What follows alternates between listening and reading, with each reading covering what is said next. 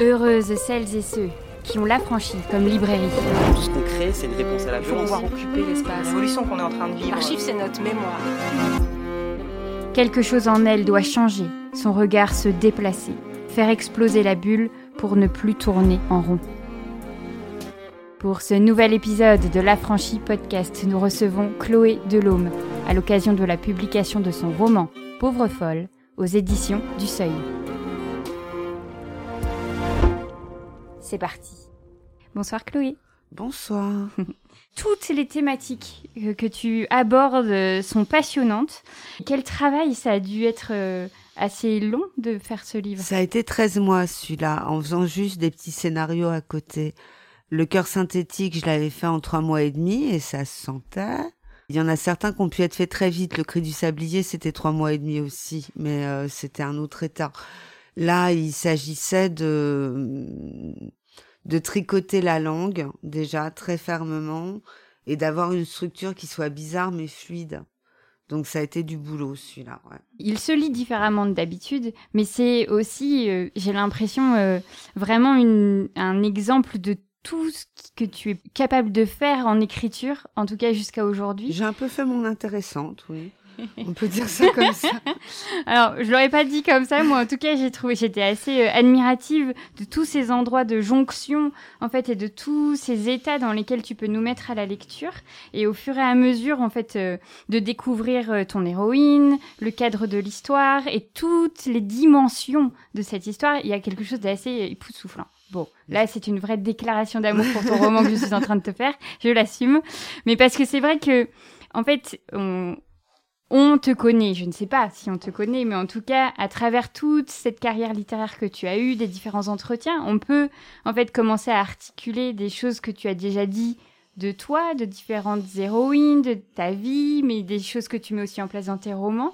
Et c'est vrai que ces endroits de réel, fiction, euh, identité, nouvelles identités, enfin, il y a quelque chose qui fait que tu mènes un petit peu le, les lecteuristes par le bout du nez. On te suit sur tous les endroits.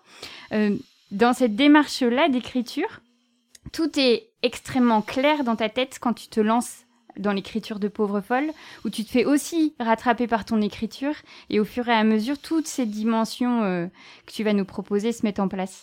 Il y a un peu des deux, c'est-à-dire qu'il y avait, euh, j'ai commencé le livre où j'avais pas de récit cadre, donc euh, c'est un voyage en train, le récit cadre. Clotilde est, dans un train et elle sort les souvenirs de sa tête. C'est du réalisme magique.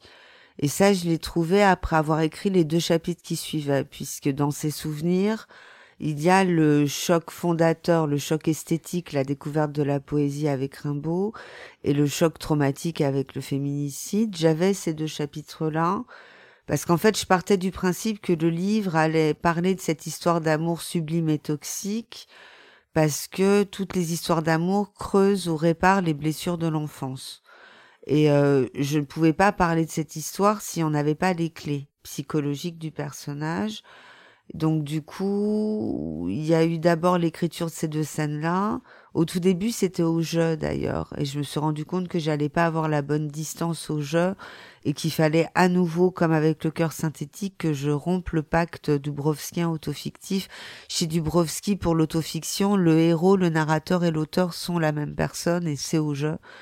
Et donc là, euh, non, là, je pouvais pas le tenir. Et je suis allée euh, pour le, le cœur synthétique qui était traduit en allemand faire un voyage en, en train en Allemagne, faire plusieurs villes. Et l'idée qu'elle soit enfermée dans ce train pour Sanda Heidelberg m'est venue à ce moment-là. Donc ça a été euh, et l'idée des souvenirs de la tête, ça m'est arrivé de, en même temps.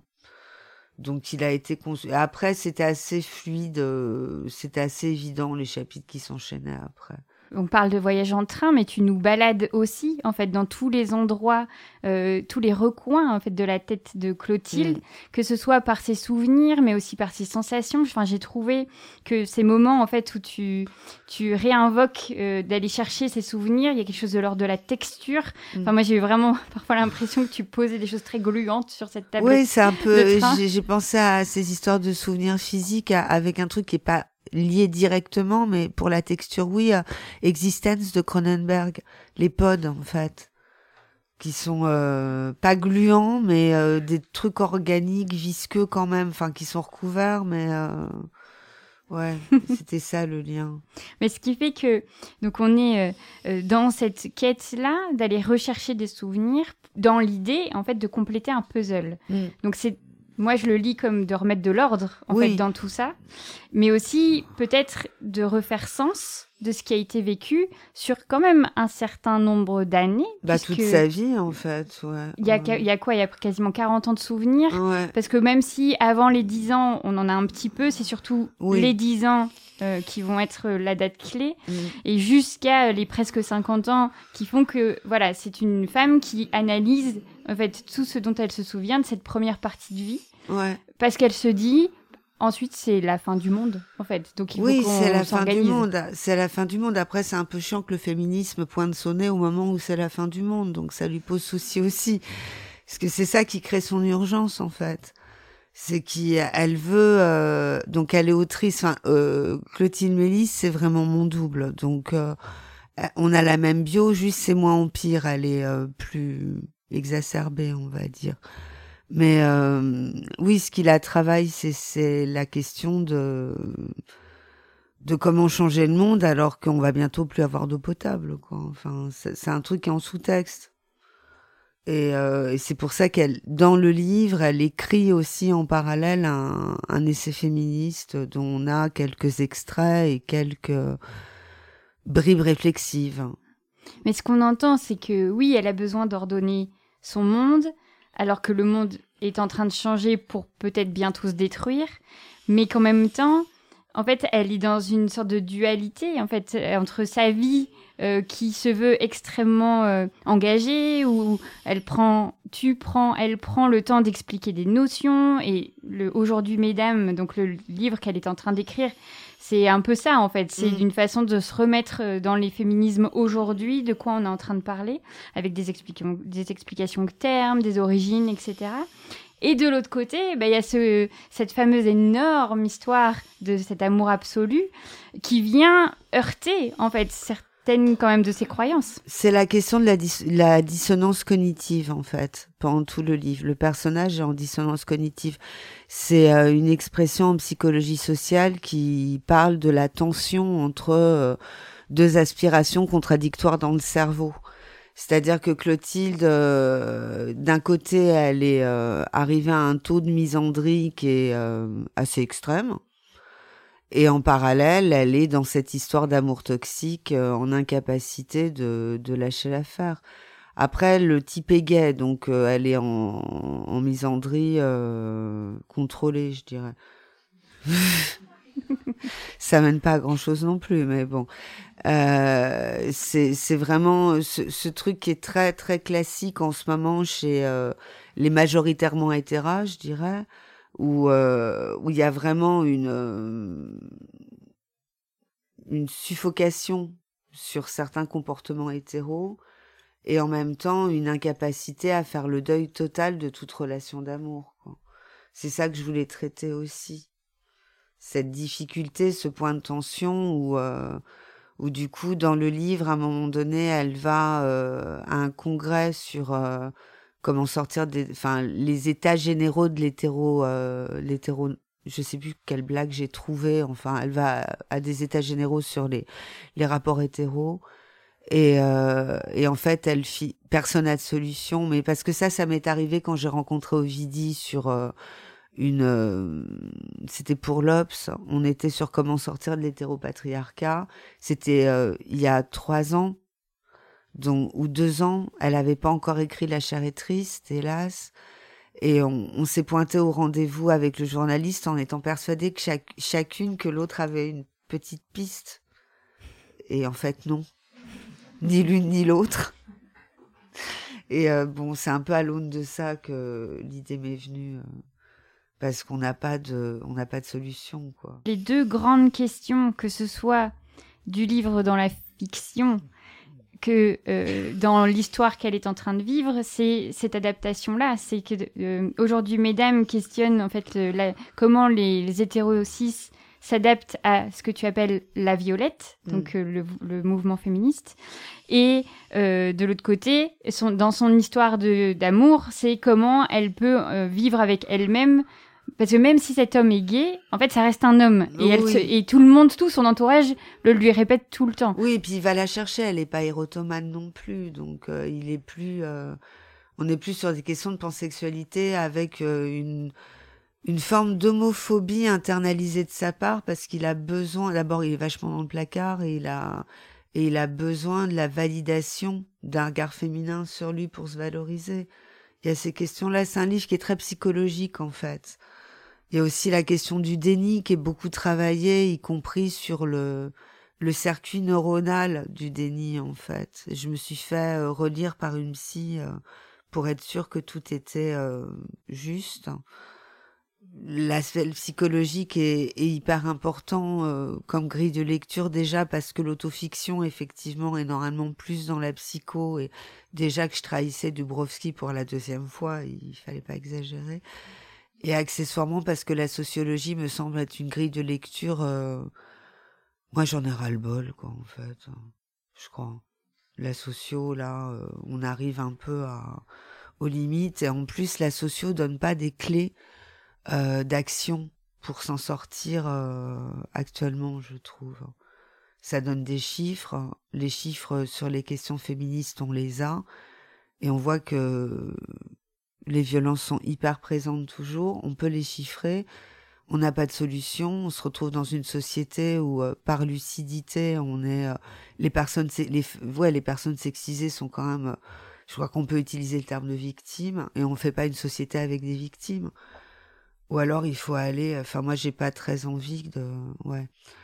J'allais faire une sortie de route là. Euh, donc, euh, donc du coup, je crois que la psycho est quand même peut-être, euh, faut peut-être creuser de ce côté-là aussi plus. Est-ce qu'on pourrait aussi le, le, coupler avec, enfin la coupler pour le coup avec la fiction, c'est-à-dire que là, en fait, tout le monde que tu vas construire avec Clotilde, c'est quelque chose d'une échappée, d'une autre réalité, et de se dire que, en fait, peut-être que ça peut être un endroit en fait de reprise en main, même si c'est pas de l'action dans le réel, c'est une façon de se reconnecter à une certaine réalité, la et sienne. Ça, et ça, c'est quelque chose qui, par rapport au trauma, a toujours été présent chez moi. Enfin, la sublimation, le fait de se réapproprier les en fait, il y a, un livre de Paco Mtielman, qui est un ami à moi, que j'aime beaucoup parce qu'il a toujours des formules super fortes. C'est tu m'as donné de, tu m'as donné la crasse et j'en ai fait de l'or. Il y, a, un peu ça dans le mouvement autofictif. Il y a une sublimation, il y a une transmutation, et c'est une façon de d'agir sur le réel. De, à défaut d'avoir pu le contrôler, bah a posteriori on le reconstruit et euh, et ça permet de se l'approprier euh, enfin et donc d'être un sujet et de pas être réifié quoi. Mmh. Ça me paraît assez nécessaire. Mais c'est et ce qui est d'autant plus beau, j'ai trouvé parce qu'au final les personnages qui entourent Clotilde sont pas très nombreux. Enfin, on va avoir son son squad d'amis. ouais, c'est la bande du cœur synthétique plus un personnage qui s'appelle donc les les quatre filles du cœur et euh, et un personnage qui s'appelle Wilfried qui est le copain gay qui lui voit très clair dans le jeu. Euh, de Guillaume le monstre qui, qui rend Clotilde ma boule. Mais elle va pas vraiment les écouter. Non, elle écoute personne. Hein. Elle n'écoute fondamentalement personne. C'est le propre du déni. C'est le propre du déni. On a beau avoir, enfin, c'est euh, vraiment tous les mécanismes qui font que euh, elle, peut pas, elle peut pas être lucide déjà parce qu'en fait, euh, elle s'ennuie. Quand elle s'ennuie, elle a le raptus suicidaire qui frappe à la porte. Il y en a, c'est la solitude de Barbara, elle manque de peau, c'est le raptus. Et donc, du coup, il faut bien qu'il y ait quelque chose qui divertisse au sens de détourner de ce qui occupe. Et donc, euh, bah, pourquoi pas l'amour mmh. Tant qu'à faire. Mais euh, c'est c'est une action de ouais, elle, c'est toute la question du pourquoi on tombe amoureux aussi. Qu'est-ce qu'on va chercher? Qu'est-ce que c'est que ce besoin qui est finalement, euh, oui, un besoin de divertissement de la solitude, en fonction de la dureté de la solitude et ce que chacun met dedans. Mais maintenant, ça va beaucoup mieux pour ma part. J'en suis ravie. même si euh, ça a quand même permis, je suppose, de créer en fait Pauvre Folle euh, et, et d'avoir Enfin, parce que certes, elle va complètement en fait plonger dans cette histoire d'amour. Oui, en creusant le plus loin possible, en allant à l'extrême, tant qu'à vivre une histoire qui est euh, de l'ordre d'une forme de fiction, autant y aller complètement à fond, quoi. En plus, c'est de, de part et d'autre, c'est très très esthétisé, donc. Euh, mm. Et ça se passe surtout par l'écriture. Oui, c'est ça. Parce qu'au final, ils vont très peu, ils et elle vont très peut se voir en réel. Ils se voient dix ans avant. Dix ans mm. avant, ils ont une relation euh, normale, je dirais. Enfin, ils relationnent, quoi. Quand elle est à la Villa Médicis, et il revient dix ans après, comme par hasard, une fois qu'elle a eu un prix. Et, euh, et, et, du coup, là, la relation est épistolaire. Mais euh, l'épistolaire est pas dans le livre. Il y a des injections et c'est, on parle de ce qui s'y joue. Et dans cette relation épistolaire, il y a, mais ça, c'est déjà à l'époque, dix ans avant, ils avaient fait 350 pages de correspondance en l'espace de huit mois. Ils s'écrivent tout le temps. Ils s'écrivent tout le temps et ils ont un, un univers, une euh, carte du tendre dans laquelle ils évoluent. Ils se donnent des rendez-vous. Ils, ils évoluent dans une euh, une carte du tendre très poétique, très jolie, avec une clairière, une grotte, un tas de trucs romantiques. C'est un bouquin qui, qui l'orne du côté du romantique allemand. Donc, euh, on est vraiment dans des états qui sont euh, pas du naturel, parce que c'est du naturel synthétique, mais on est sur... Euh, ouais, des grands espaces. ouais, on est dans du romantique au sens classique du terme, très classique du terme mais c'est 353 pages. Euh, j'ai retenu euh, parce que euh, dix ans plus tard, en fait, Clotilde reçoit un nouveau message du monstre de Guillaume Richter. qui lui réenvoie en fait tout ça en lui disant mais coucou en fait ça a existé et est-ce qu'il n'y a pas moyen que des choses réexistent. Mais en même temps, il y a beaucoup de précautions, en fait, dans ces façons de réamener ce personnage-là, parce qu'on sent bien que Clotilde, euh, ça a été une période très difficile, que ses amis l'ont rattrapée, vraiment euh, concrètement, et que là, elle a une décision. Est-ce qu'elle y retombe? Est-ce qu'elle réécrit? Ou est-ce qu'elle reste safe en fait, en sécurité sur ce qu'elle a réussi à reposer. Et cette question-là, en fait, au niveau des amours toxiques mm. et de cette emprise, elle est hyper importante en fait à poser. Bah oui, c'est le, le, fait d'y aller en sachant où est-ce qu'on signe. Mais euh, c'est d'où le problème du raptus et de l'ennui, c'est-à-dire que quand elle recède, c'est des mois après avoir reçu le message, et c'est quand elle est en train de se faire chier comme un rat mort mm. dans sa maison et que là, elle a très très envie de, peut-être pas de passer à l'acte, mais bon, le raptus rôde un peu. Et du coup, elle y retourne en connaissance de cause. Hein.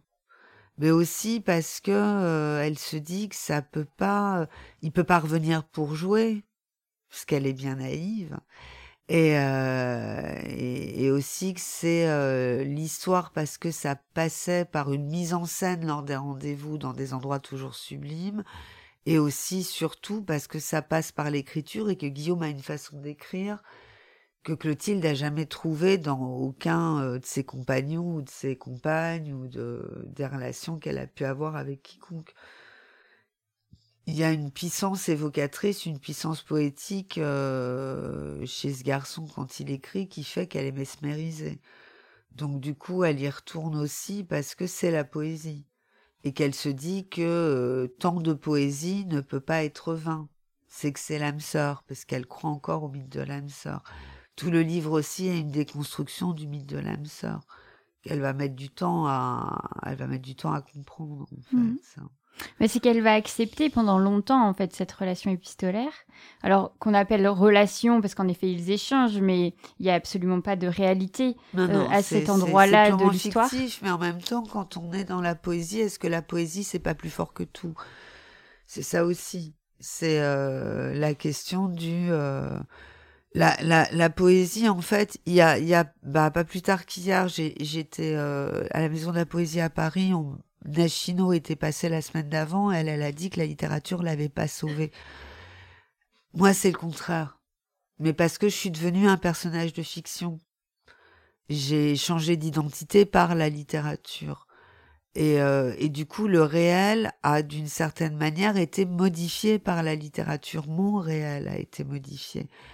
Et donc, du coup, bah, inéluctablement, dans cette histoire épistolaire où la poésie est une arme, et euh, pourquoi est-ce que le réel pourrait pas, une seconde fois, avec autrui? Sauf que là, c'est plutôt une sorte de vision qui relève du psychotique, de penser qu'on peut faire ployer le réel d'autrui avec la poésie. Après, bon, bah, même en prenant ces médicaments, il y a des risques. Hein.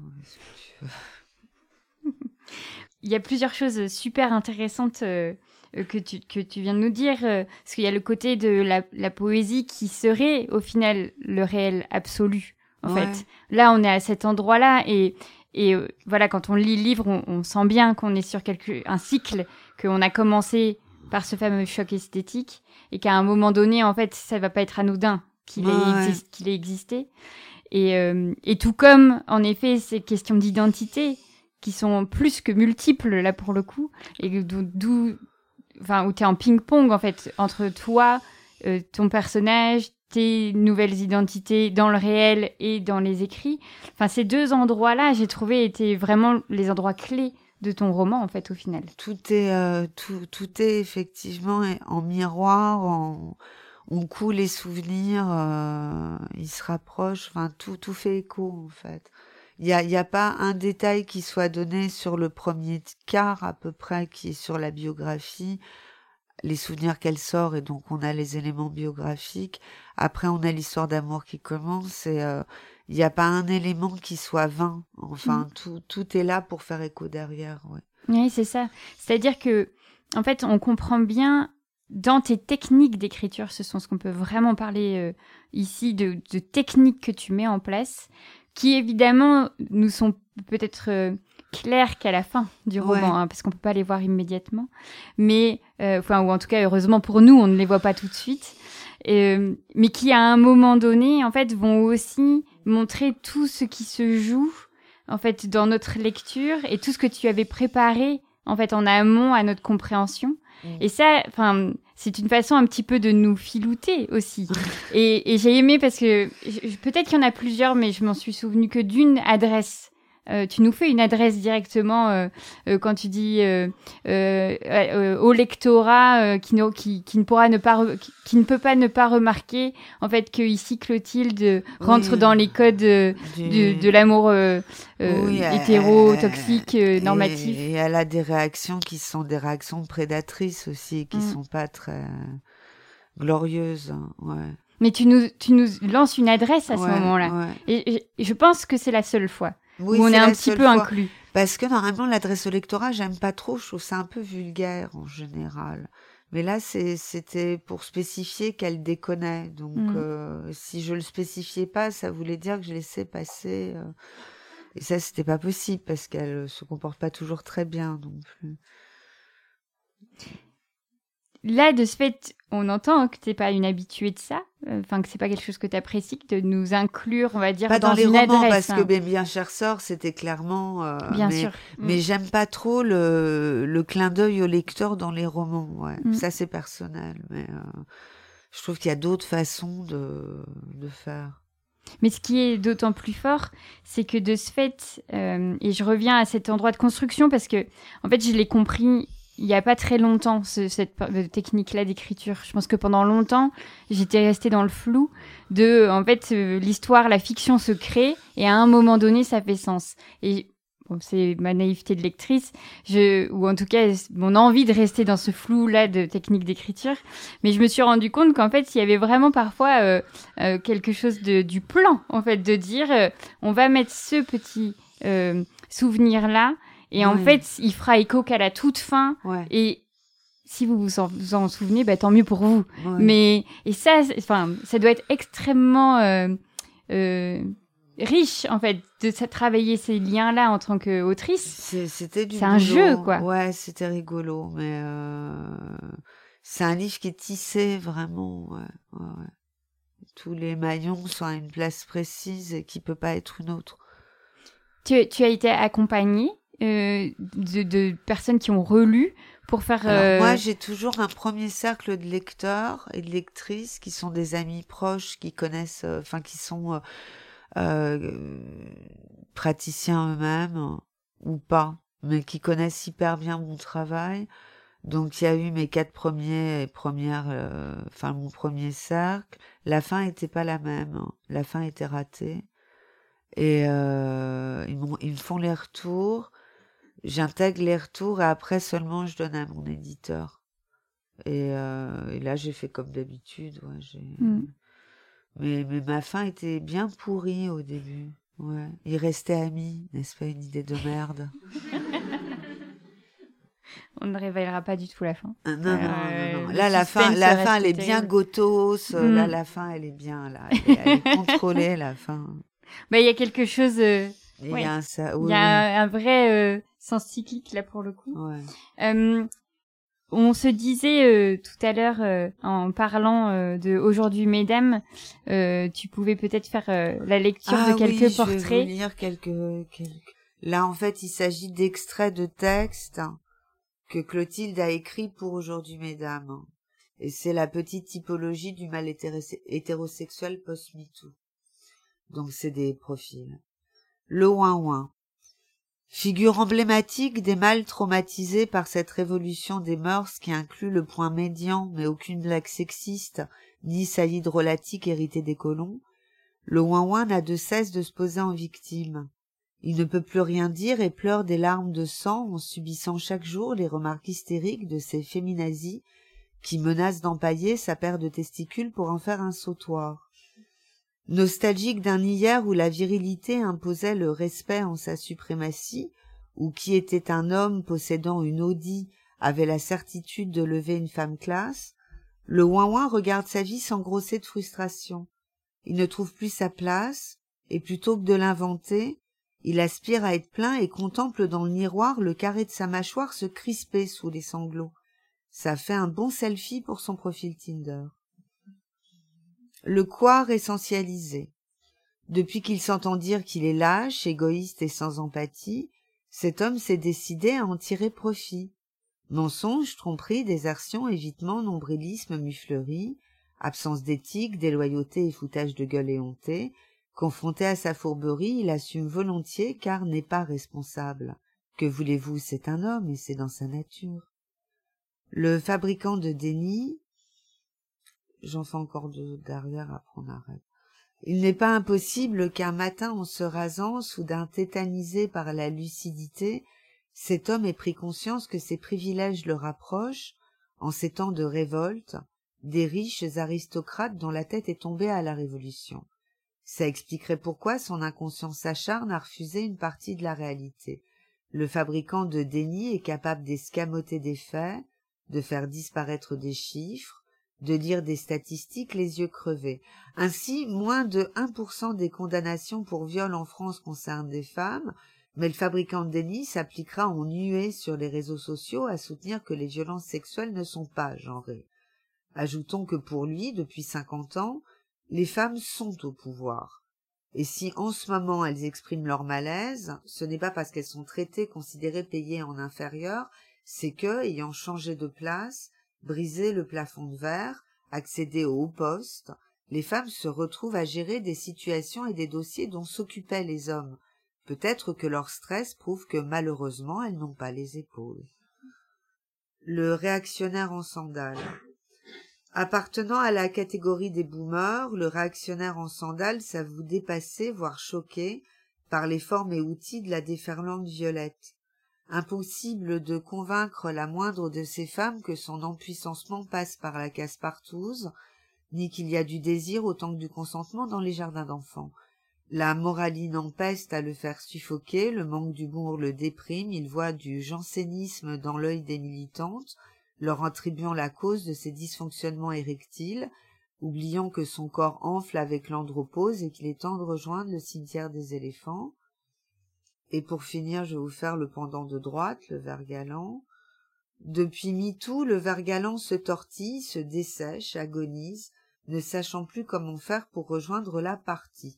Ses cheveux épars et blancs ne sont plus compensés par la coupe de son costume, ni les reflets moirés de sa carte premier. Sa courtoisie relevant de la pure stratégie, à l'instar de sa prévenance des plus paternalistes, les femmes refusent d'avancer lorsqu'il leur tient la porte et saisissent son briquet pour allumer elles-mêmes le bout de leur cigarette. Sa main tremble de se poser sur un genou qui pourrait aussitôt porter plainte, rendant la chasse ardue, d'autant qu'il a du mal à distinguer ses proies lorsqu'elles ont moins de trente ans. Il y a tellement de lesbiennes parmi ses étudiantes et les filles de ses amis. Quand il va à la messe, il demande à Jésus de rayer Alice Coffin de la surface de la terre. Voilà. Donc là, ce qu'on entend sont les chroniques que Clotilde écrit pour son livre à venir euh, aujourd'hui, mesdames. Euh, et ce qui paraît euh, d'autant plus étonnant, c'est que donc tout au long du livre, on va avoir de temps en temps comme ça ses pensées autour de la construction de ce livre. Donc on l'entend, elles sont quand même assez radicales, virulentes, pleines d'humour, etc. Mais en tout cas, elle y va. Et à côté de ça, en fait, elle jamais, elle n'a, elle ne fait ce portrait de Guillaume, en fait. Bien sûr que non. C'est, c'est elle le... le voit pas en tant qu'homme, en fait elle le voit pas comme en tant qu'homme, elle le voit en tant que euh, objet de désir et de sublimation. Donc euh, et peut-être que, enfin, et même sûrement le fait qu'il se revendique PD, puisque c'est le terme qui se rapproprie l'insulte et qui revendique tout le temps, fait qu'il est, euh, il est ailleurs. Il est ailleurs. C'est une sorte de, je sais pas. Je pense que ça, peut paraître bizarre, mais c'est en écho avec ce qui m'est arrivé quand j'ai découvert le MeToo Gay, en fait c'est-à-dire qu'avant, quand le Me Gay est sorti, j'ai vraiment été hyper impactée. Je pensais, et pourtant j'ai des, j'ai plus de copains gays que de copains hétéros. Je pensais pas que la prédation et que les récits en, qui étaient tous les mêmes, enfin, je veux dire, il y avait vraiment un, script du euh, le rendez-vous Grinder et on finit en PLS j'avais pas la sensation qu'il y avait autant de prédateurs et que le problème était euh, similaire chez eux en fait. Et, euh, et je pense que du coup Clotilde est aussi dans une espèce de de cécité à, à, totale où le gay est euh, au-delà, il est mmh. au-dessus. Il, il, est pas dans l'hétéropatriarcat, il est pas, il est ailleurs je pense que c'est ça aussi qui, enfin, c'est ce que j'ai voulu montrer. C'est pas que je pense, c'est que j'ai voulu faire. Mais c'est vrai que on sent bien en fait qu'il y a la théorie et la pratique. Bah oui, mais euh, dans plein de cas, enfin, je crois que c'est euh, à part, enfin, encore une fois, pour un problème qui se pose peut-être plus chez les hétéros mais euh, il y a enfin dans tous les les trucs de militantisme et tout il y a toujours deux poids deux mesures entre le mais euh, cette histoire de dissonance cognitive c'est pas des blagues et elle se retrouve du coup dans dans tout tout le temps. Comment est-ce qu'on fait pour être en accord? Euh, j'avais fait une blague je l'ai je l'ai plus complètement en tête mais en gros c'est le est-ce qu'on se retrouve pas tondu euh, est-ce qu'on se retrouve pas tondu de, de pactiser avec l'ennemi, quoi? Il y a, il y a, c'est difficile. C'est une position qui est difficile. Donc du coup, c'est ça que j'ai voulu explorer, où, où, on est en dissonance tout le temps. Hmm. Un autre endroit euh, euh, qui va être comme ça euh, sur deux deux réalités, c'est l'histoire de la sororité. Parce que en fait assez rapidement en fait ça va être quelque chose qu'elle va définir, qu'elle va défendre et puis au détour d'une histoire d'amour qui s'est mal terminée avec une femme, mmh. elle va euh, renvoyer euh, le, principe de sororité euh, bien loin et et il y a quelque chose comme ça. C'est pas qu'elle l'envoie très loin, c'est qu'elle a été trahie par une femme en pensant que une relation lesbienne, parce qu'elle est très très naïve, euh, qu'une relation lesbienne étant une relation sorore, elle pourrait pas être trahie. Mmh elle a été plus trompée par la femme que tous les mecs avec qui elle est sortie avant. Donc, euh, elle comprend pas très bien, la pauvre. Oui, mais de ce fait, ça remet sur la table tout le principe de la sororité qu'elle défend euh, dans ses écrits. Un peu comme quand elle est en signature et qu'il y a une jeune fille qui la remercie euh, sur le fait qu'elle, euh, grâce à son travail, elle... Euh, bah, évidemment, ça m'est arrivé. C'est c'est grâce à vous, euh, j'ai compris que le couple n'était pas nécessaire et, euh, et que la sororité et l'amitié, ça pouvait être aussi fort et important que l'amour. Et au moment où je signe le truc, je suis euh, au-delà de la dissonance. J'ai l'impression d'être en trahison totale parce que j'attends qu'un truc, c'est de recevoir un mail de l'autre abruti. Donc voilà, c'est tous ces trucs où on n'est pas clair avec soi, en étant pourtant dans la bataille et de la meilleure, le plus de bonne foi possible. Et en même temps, c'est humain. Euh, le paradoxe est toujours en train de gratter quelque part. On n'est jamais complètement, euh, complètement clair. Mmh. Après, une notion, euh, enfin, en tout cas, quelque chose d'assez rassurant qui va être tout au long du livre et qu'on va qu'on a pu aussi avoir dans le cœur synthétique, c'est ce retour à l'amitié malgré tout. C'est-à-dire que même si la, on malmène en fait ce lien-là, même si on, comme Clotilde, il y a quelque chose d'un évitement parfois parce qu'on ne sait pas trop regarder ses amis en face de ce qu'on fait à cet endroit-là. Bah il y a quand même quelque chose et j'ai trouvé au final que c'était avec la poésie en fait les deux valeurs que tu soulevais très fortement c'est de dire ben malgré tout ce qui peut se passer, ils sont là. En fait. Ils et elles sont là. Ça, ça remplace. Euh, c'est le clan, c'est euh, le socle, c'est oui. Oui, ce qu'il en reste, c'est ça, c'est qu'ils les, amis ont beau avoir été euh, un peu roulés dans la farine parfois parce qu'elle elle est, mais en même temps, elle elle les trahit pas, juste elle fait de l'omission là mmh. concernant, donc c'est pas très grave non plus mais euh, le, le, socle est amical pour le coup là parce qu'effectivement il y a, y a, un garçon ça va au-delà de la sororité pure mais euh, ça ça bouge pas mais je crois que c'est le cas dans la vie enfin de mon expérience de vieille grand-mère maintenant euh, je peux dire que ouais l'amitié et la sororité c'est des trucs qui sont euh, plus que solides. Et du coup il n'y a pas besoin de sublimation là parce que c'est juste là c'est un état de fait. Mmh. Oui, c'est peut-être au final les relations les plus réelles du livre, en fait. En vrai. Ouais. Enfin, celles qui sont. Et dans ma vie aussi, enfin, je crois que dans la vie de plein de gens, enfin, je pense que c'est. Euh, ouais. C'est beau. et dans euh, ton livre, euh, et je vais terminer par ça, tu cites Sylvia Plath. Amour profond, Sylvia Plath. Et tu dis, la poésie ne sauve pas, la poésie ne sauve rien, mais il y a la poésie. Ouais. Et au début du livre, quand Clotilde tombe sur cette phrase, elle n'est pas d'accord. Puisque la poésie doit tout sauver, vu que la poésie l'a sauvé mm. quand, avant. Et, euh, et c'est une réflexion du coup aussi sur ce que peut la poésie. Euh, et elle peut finalement euh, pas mal de choses. Toujours pas comme Tielman, décidément, très présent ce soir, m'avait dit à l'époque, parce que la question c'était est-ce que la poésie peut gagner? Et il m'avait dit la poésie gagne toujours, ce sont les poètes qui perdent. Et c'est mmh. archi vrai. Le livre est là, l'histoire est plus là. Mais le livre est là. Et les poètes ont toujours des vies de merde. Mais les textes sont là. Mmh. J'espère que le moment qu'on vient de partager était, euh, au-delà de la vie de merde. en tout cas, euh, moi, je ne peux pas te séparer de ton livre. non, mais on peut pas euh, séparer l'homme de l'artiste et la femme de l'artiste. Exactement. Et donc, euh, merci beaucoup.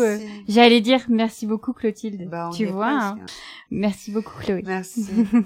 Alors, heureuse?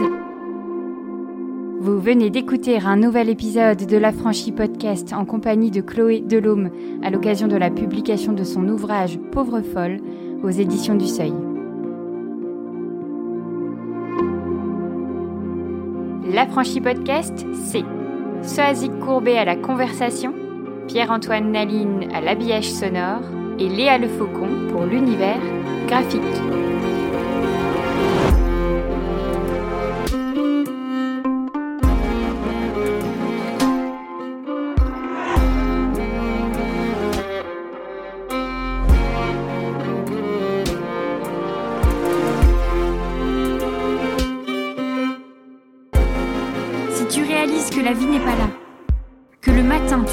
Sans savoir où tu vas.